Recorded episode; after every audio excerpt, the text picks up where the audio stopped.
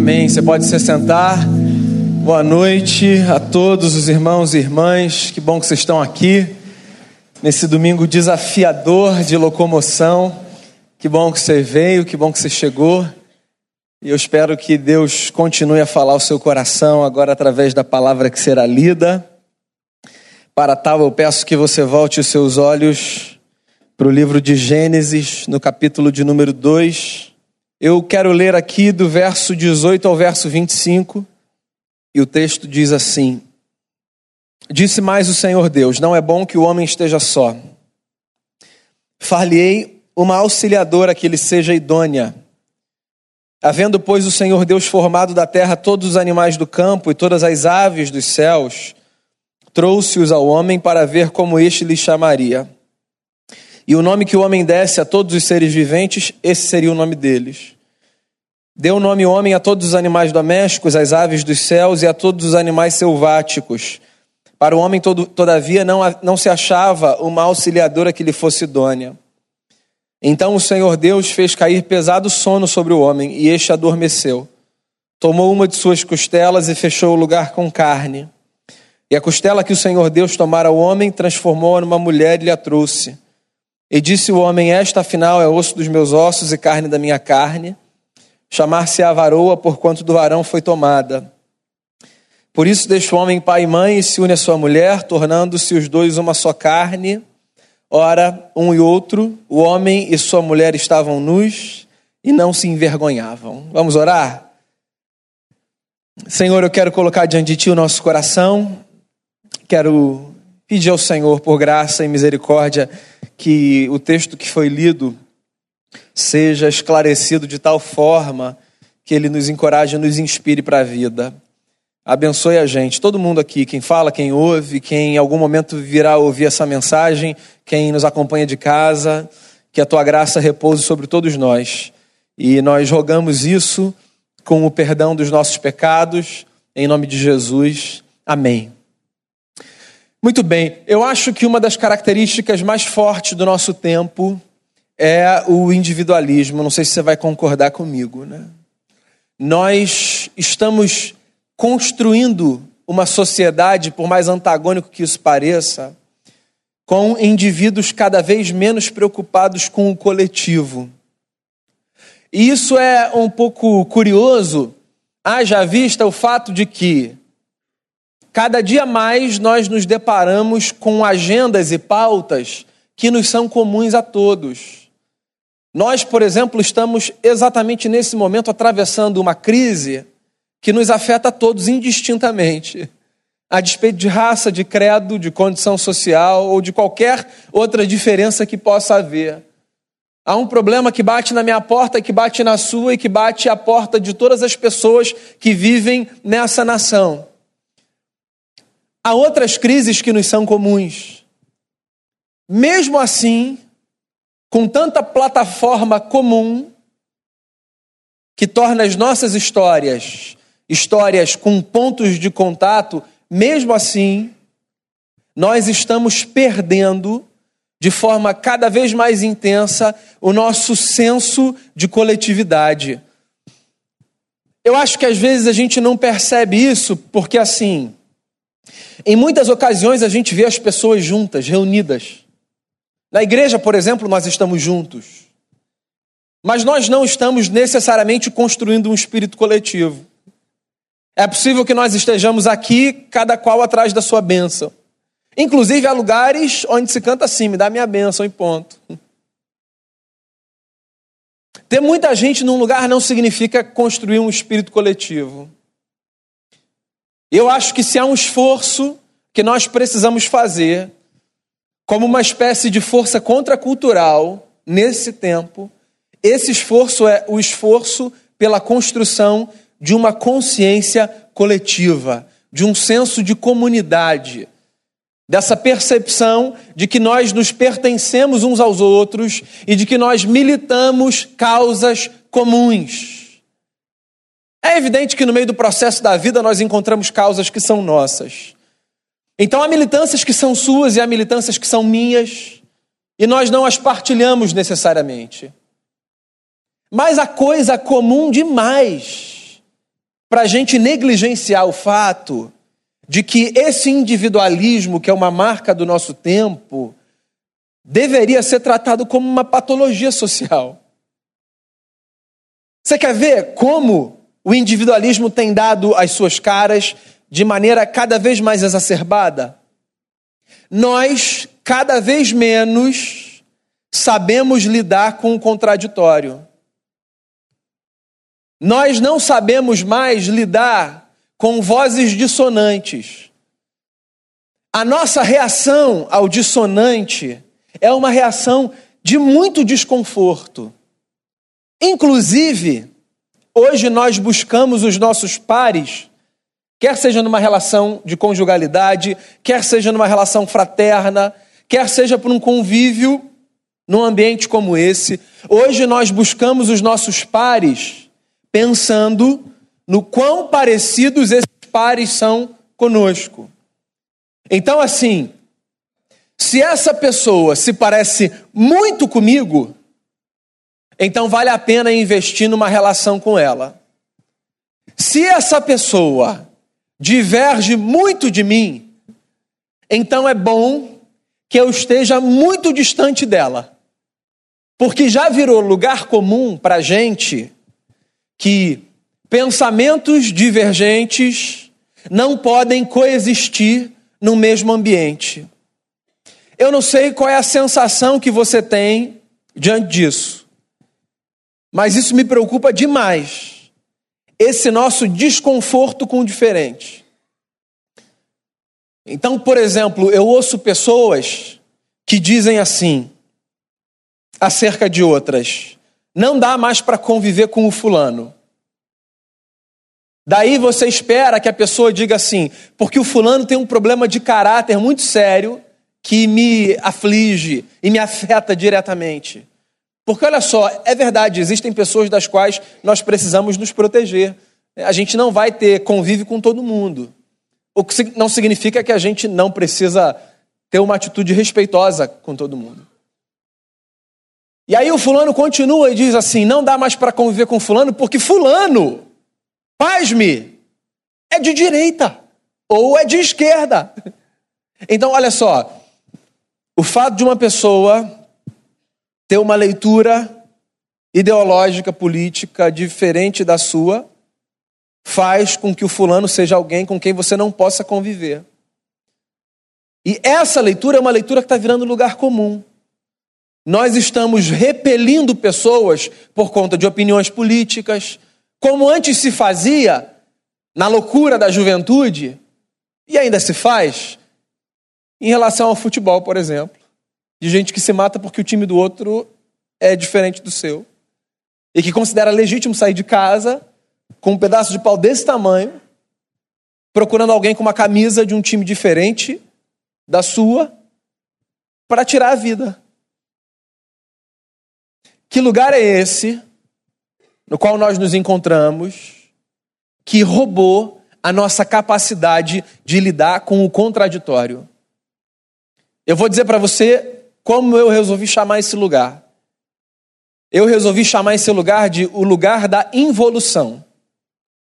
Esse lugar é o lugar da involução e eu vou dizer a você o porquê.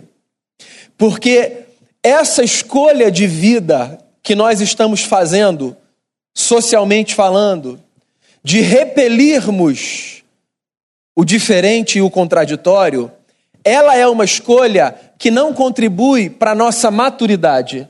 Ela é uma escolha que nos empurra forçadamente para um lugar de imaturidade.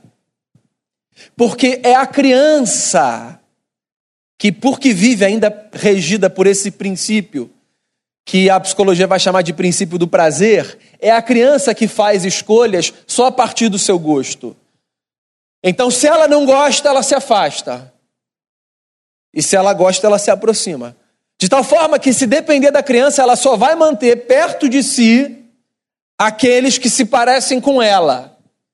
E porque ela não tem uma leitura complexa ainda acerca da vida, ela é muito honesta de dizer: não quero fulano no meu grupo porque eu não gosto dele a gente encontra formas mais elaboradas de fazer a mesma coisa.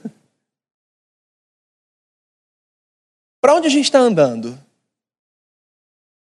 Eu li esse texto porque eu acho que esse texto é um texto que ajuda a gente a refletir sobre esse lugar da individualidade exacerbada, que eu quero chamar de lugar do individualismo, na verdade, e que é um lugar do qual nós devemos nos afastar.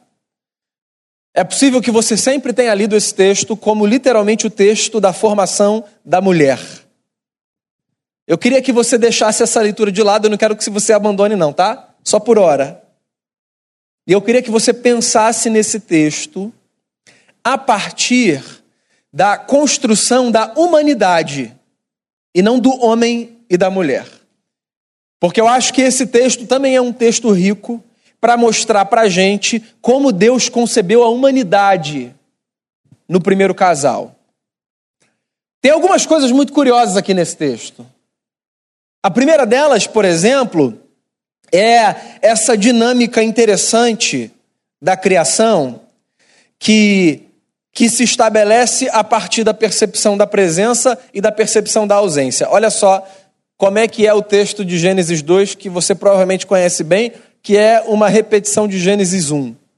O texto é o seguinte: o texto descreve Deus criando, e aí a ordem é sempre assim: Deus cria um negócio e Deus qualifica esse negócio. Então Deus cria, e aí no final do dia, o que é que Deus diz? Bom. A ordem é sempre essa: criação, qualificação. Fez Deus primeiro dia e eis que era bom. Fez Deus o segundo dia e eis que era bom. E assim aconteceu até o sexto dia. Aí uma coisa curiosa acontece, um fenômeno curioso acontece uma inversão de ordem. Chega uma hora, no sexto dia, que Deus olha e diz assim: tem alguma coisa que não está boa. Não é bom que o homem esteja só. Deus percebe uma ausência que comunica tanto quanto a percepção da presença. É assim na nossa vida. A nossa experiência com as coisas sempre é uma experiência dual. A gente percebe o que existe e a gente percebe o que falta. E a gente só cresce quando a gente percebe o que existe e o que falta. Então Deus percebe o homem que está e Deus percebe a mulher que não está. E se a gente não consegue perceber a ausência, o nosso crescimento vai ser um crescimento assim, torto, disfuncional. Talvez você nunca tenha pensado nisso em termos mais teóricos, tá? Mas assim, você faz isso o tempo todo. Vou dar um exemplo aqui de menino, um exemplo de menina. O camarada ama o carro que ele tem e o carro que ele não tem, o que ele deseja. E a mulher ama a bolsa que ela tem e a bolsa que ela deseja. Porque a nossa relação, ela tá tanto no que existe quanto naquilo que não existe. E sempre foi assim. Olha só, o que existe traz para a gente a sensação do que é real, obviamente. O que não existe traz para a gente a sensação do que é desejável. E se o real é o que a gente toca, o desejável é o que faz a gente caminhar. Por que você acorda de manhã todos os dias? Bem, você pode dar a resposta mais evangélica, clássica, bonita, teológica possível, que é porque Deus me deu ar para respirar. Ok. Vamos passar para a segunda resposta? Por que você acorda de manhã todos os dias? Porque existem desejos em você. Desejos que estão fora do seu quarto. Desejos que estão fora da sua cama. Desejos que estão fora da sua casa. Desejos que só se manifestam nos encontros que você tem com as pessoas na rua, no trabalho que você realiza, na dor que você experimenta, no sonho que você tem. Pois é, a gente cresce não apenas a partir daquilo que a gente tem e toca, a gente também cresce a partir daquilo que a gente não tem e que toca a gente. Os nossos vazios também fazem a gente crescer, desde sempre. Os nossos vazios não são apenas um sinal de que Deus se ausentou, se esqueceu. Eu gosto de pensar assim, pelo menos, né? de que Deus, na sua soberania na sua graça, nos permite passar por algumas experiências de vazio, porque é a partir delas que a gente faz algumas reflexões e que a gente cresce na caminhada. Eu gosto muito da leitura da tradição hebraica e da tradição cristã, que encara os desertos da vida, ou seja, essas experiências de ausência, não como instrumento de Satanás, mas como pedagogia divina. Os nossos desertos, se nós acreditamos que Deus sustenta a nossa história, os nossos desertos, ou seja, as nossas experiências com a ausência, eles são um instrumento de Deus para a nossa vida. E ou a gente pensa assim, ou a vida vai ser muito angustiante. Outro dia eu estava conversando com um amigo, e a gente estava conversando sobre o livro de Jó. E ele me falou uma coisa para a qual eu nunca tinha tentado, ainda que estivesse ali diante dos meus olhos. Jó nunca fala do diabo. Inclusive, o diabo só aparece na história de Jó como uma narrativa introdutória nos dois primeiros capítulos, que são os capítulos que o Jó não leu da sua própria história. Ele está no meio daquele caos, um monte de vazio, um monte de buraco, e a angústia dele é que ele não consegue entender tudo, mas ele vê Deus o tempo todo. Não é o diabo que ele bota na parede, não é o diabo que ele corre atrás, é, ele está lidando com Deus. Porque mesmo quando a gente lida com o vazio, a gente lida com Deus. Porque mesmo quando a gente lida com as angústias, é com Deus que a gente lida. Porque as nossas conversas são todas com Deus. Porque o nosso choro é diante de Deus. Porque quando alguma coisa mexe com a gente por dentro, é diante de Deus que a gente está. A criação está bela, há tanta coisa presente, mas existe uma ausência gritante. Não é bom que o homem esteja só. Aí o texto diz para gente que Deus resolve formar a mulher. E Moisés descreve essa formação de uma maneira muito interessante. Moisés diz assim: Disse mais o Senhor Deus: Não é bom que o homem esteja só. Far-lhe-ei uma auxiliadora que lhe seja idônea. Você sabe o que está escrito aqui? Literalmente. Literalmente o que está escrito aqui é o seguinte: não é bom que o homem esteja sozinho. Eu vou fazer uma ajuda para ele.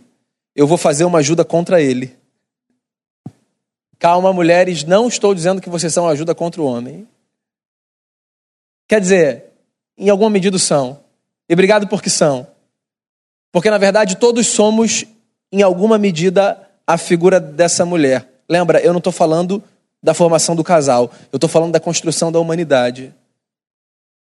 Eu acho fascinante pensar que Deus, pensando em suprir o vazio da criação e concebendo o nosso melhor, faz uma ajuda não para a gente, mas uma ajuda contra a gente. O que o texto está dizendo é isso. Eu vou fazer a mulher, auxiliadora idônea, ajuda contra ele. Eu acho isso divino. Você sabe por quê? Porque nós somos muito mais ajudados na alteridade do que na identificação que confirma tudo aquilo que nós pensamos. É. A ajuda que nós temos, que verdadeiramente nos faz crescer, não é aquela que confirma todas as nossas suposições, que ratifica todas as nossas ideias, que diz que nós estamos certos em tudo. Nós crescemos na ajuda que nos confronta, que nos desestabiliza, que nos tira do lugar comum, que nos previne da síndrome de filhotes de Narciso. Tem um livro que vale a pena você ler, de um escritor britânico. Podres de Mimados. Um crítico social.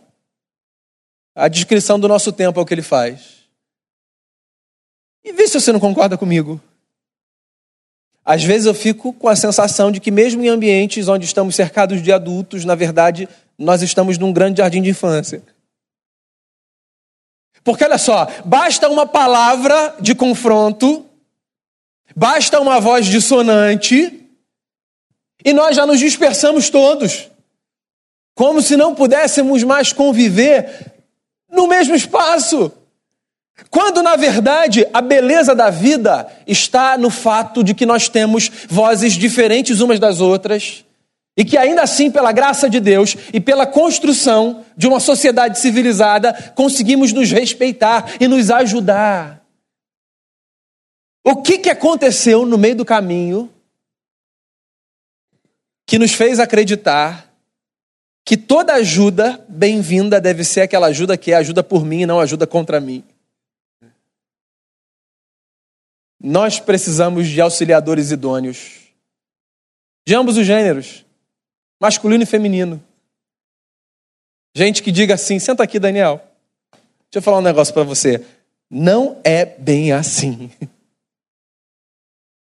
Gente que diga: vem cá, deixa eu lançar outra luz, deixa eu trazer outra opinião. Eu acho que esse é um exercício que a igreja evangélica precisa fazer e refazer vezes sem conta. Você sabe por quê?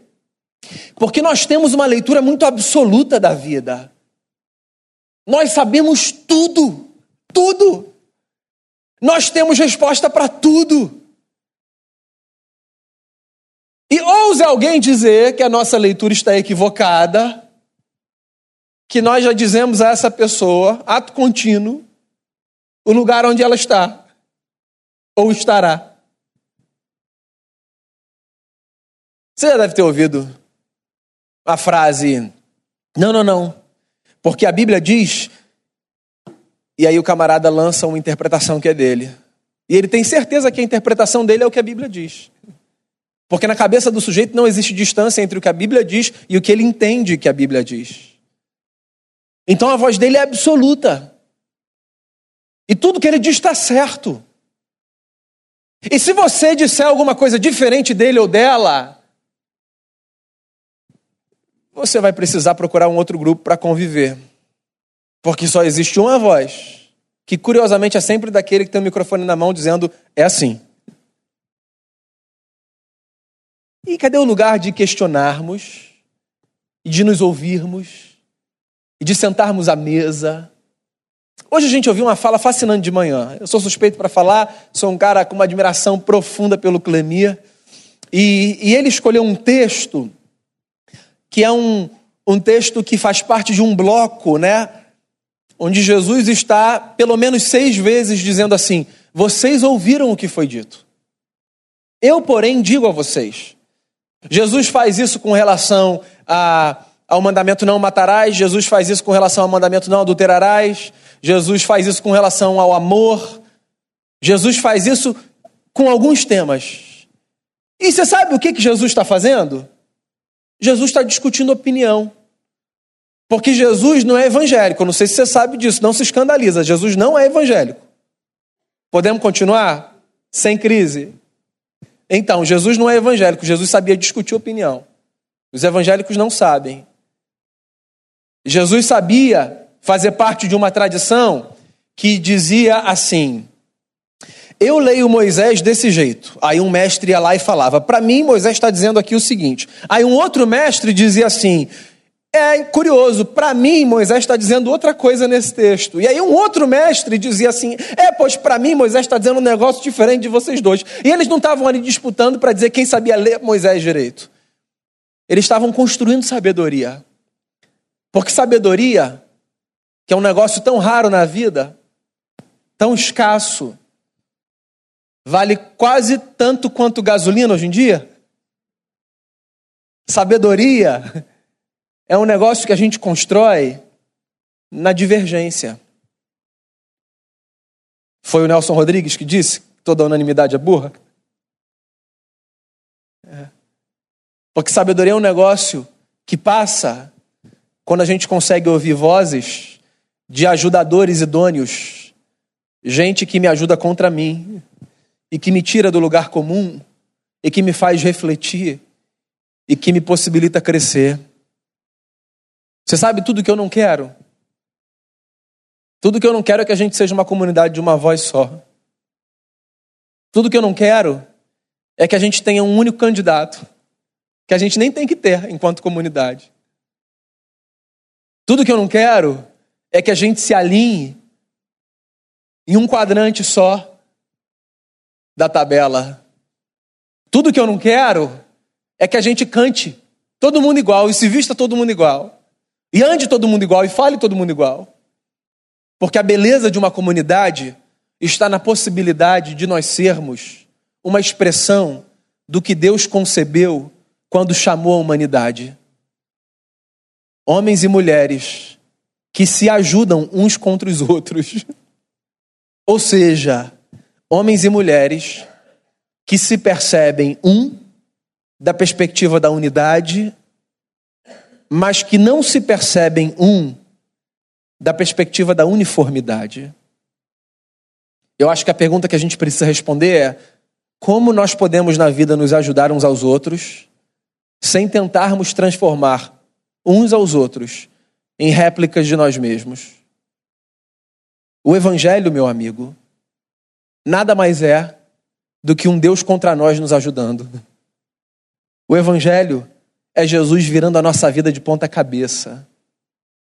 O Evangelho é Jesus Cristo dizendo: Deixa eu bagunçar você por dentro, para ver se você consegue perceber as suas muitas contradições, reafirmar algumas coisas que você carrega e abandonar tantas outras. O Evangelho é Jesus jogando na nossa cara a verdade dolorosa de que nós não damos conta da nossa própria vida, de que nós precisamos da ajuda de uma comunidade e de que todos nós precisamos da ajuda que vem dos céus, da graça de Deus que nos sustenta.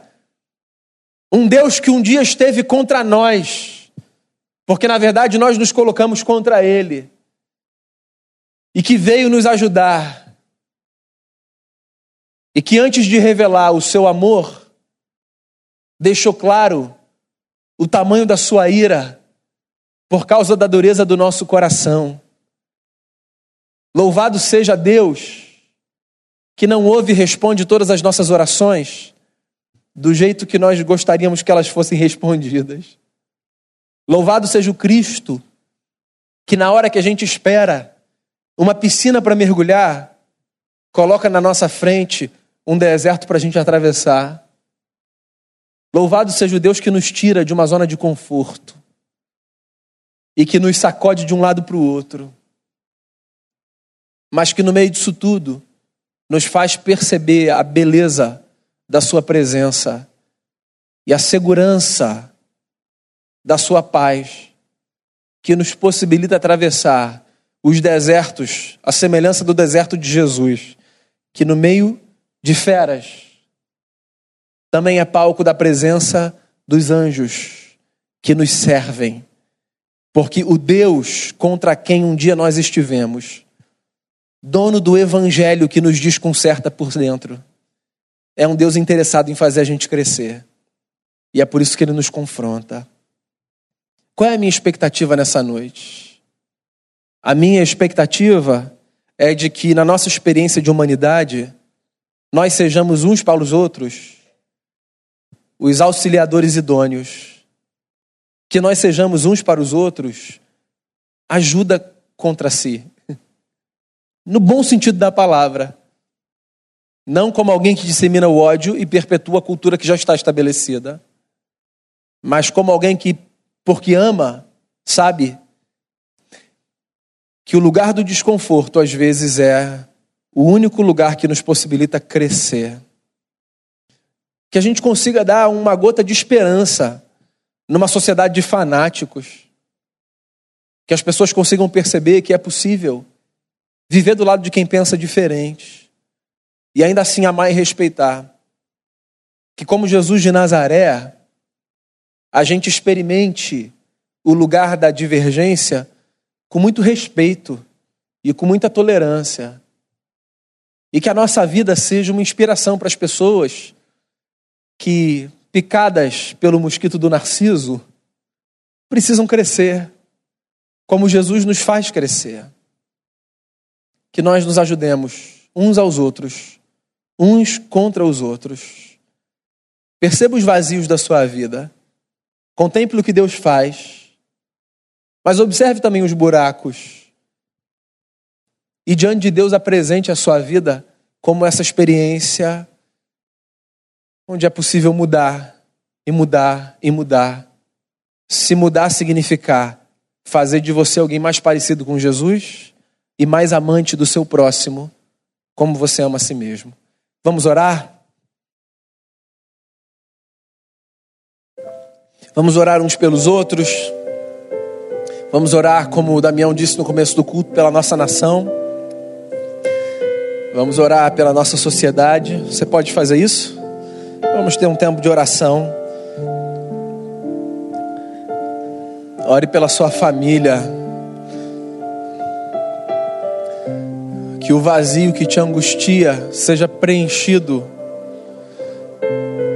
pela presença de um Cristo que faz sim novas todas as coisas.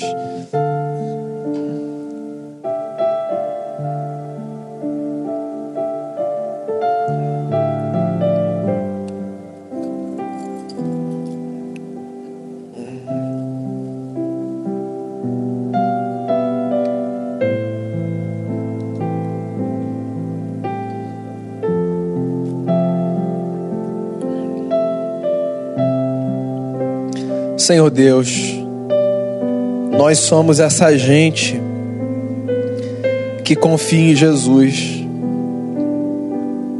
gente que acredita na grandeza de um Deus que se fez pequeno, subvertendo toda a lógica. Havia um vazio nesse mundo que foi preenchido quando o Senhor resolveu se deitar numa manjedoura. O mundo passou a fazer mais sentido quando, numa estrebaria, o Senhor resolveu fazer habitar a plenitude do divino. Obrigado, Jesus, por nos confrontar, por ser para nós um auxiliador idôneo uma ajuda contra nós, por nós. Obrigado por nos desestabilizar tantas vezes e nos fazer crescer. Algumas experiências, Senhor, de desequilíbrio, elas são tão angustiantes e dolorosas. Mas a tua palavra nos faz lembrar que o lugar da dor é o lugar para onde há bálsamo da parte do Senhor. O que significa que não há dor que não que não possa ser atravessada pela experiência do cuidado e da graça do Senhor. Livre-nos, Senhor, do mal de estarmos juntos, mas de não sermos um. Porque a tua palavra nos ensina que é pela vida de unidade que o mundo conheceria o testemunho de que o Senhor enviou o seu Filho. Nos livre de sermos um ajuntamento de indivíduos que pensam cada qual em si. Faz a gente seguir na contramão desse mundo, Senhor. Faz a gente pensar nesse lugar do bem que nos é comum a todos. Faz a gente pensar nesse lugar do amor que subverte a ordem e que transforma os micromundos por onde passamos. Eu quero colocar diante de Ti, de maneira muito especial, aqueles que atravessam desertos, e quero rogar que a presença do Teu Espírito Santo seja conforto, bálsamo e renovo. Que nós continuemos a nos ajudar na vida, porque talvez aí esteja a expressão mais verdadeira do segmento de Jesus. a possibilidade de nos servirmos uns aos outros e que esse serviço seja revolucionário. Que o Senhor nos dê a possibilidade de vivermos a humanidade de uma maneira diferente, da maneira como Jesus nos ensinou, da maneira como o Senhor concebeu quando chamou a um jardim um homem e uma mulher. Abençoe as nossas famílias, Pai. Sustenta as nossas famílias. Abençoe a nossa cidade, abençoe o nosso país. Tenha misericórdia de nós. Tenha compaixão de nós. Tenha compaixão da, da maldade que nos cerca e da maldade que nos habita. E, e que o Senhor intervenha na história, fazendo valer a palavra do profeta que diz que a justiça do Senhor correrá como um rio que não pode ser contido. Que seja assim, nós nós desejamos isso e nós queremos ser agentes dessa transformação. Que seja assim, que nós sejamos não apenas a boca que ora, mas que nós sejamos também a mão que opera para que a tua justiça corra como um rio que não pode ser contido. Que a igreja do Senhor seja muito mais do que uma presença estética nesse mundo. Que a igreja do Senhor seja essa presença que muda, que transforma, que dá esperança e que anuncia a vitória de um Cristo que nos garantiu que no final o bem venceria o mal. Nós acreditamos nessa verdade, nós vivemos por essa verdade, quer seja no micromundo da nossa casa, quer seja no macromundo. Nós vivemos a partir da crença de que por causa de Jesus o bem vencerá o mal. E essa é a nossa esperança. Que a tua palavra encha o nosso coração e provoque em nós as transformações necessárias. Em nome de Jesus. Amém.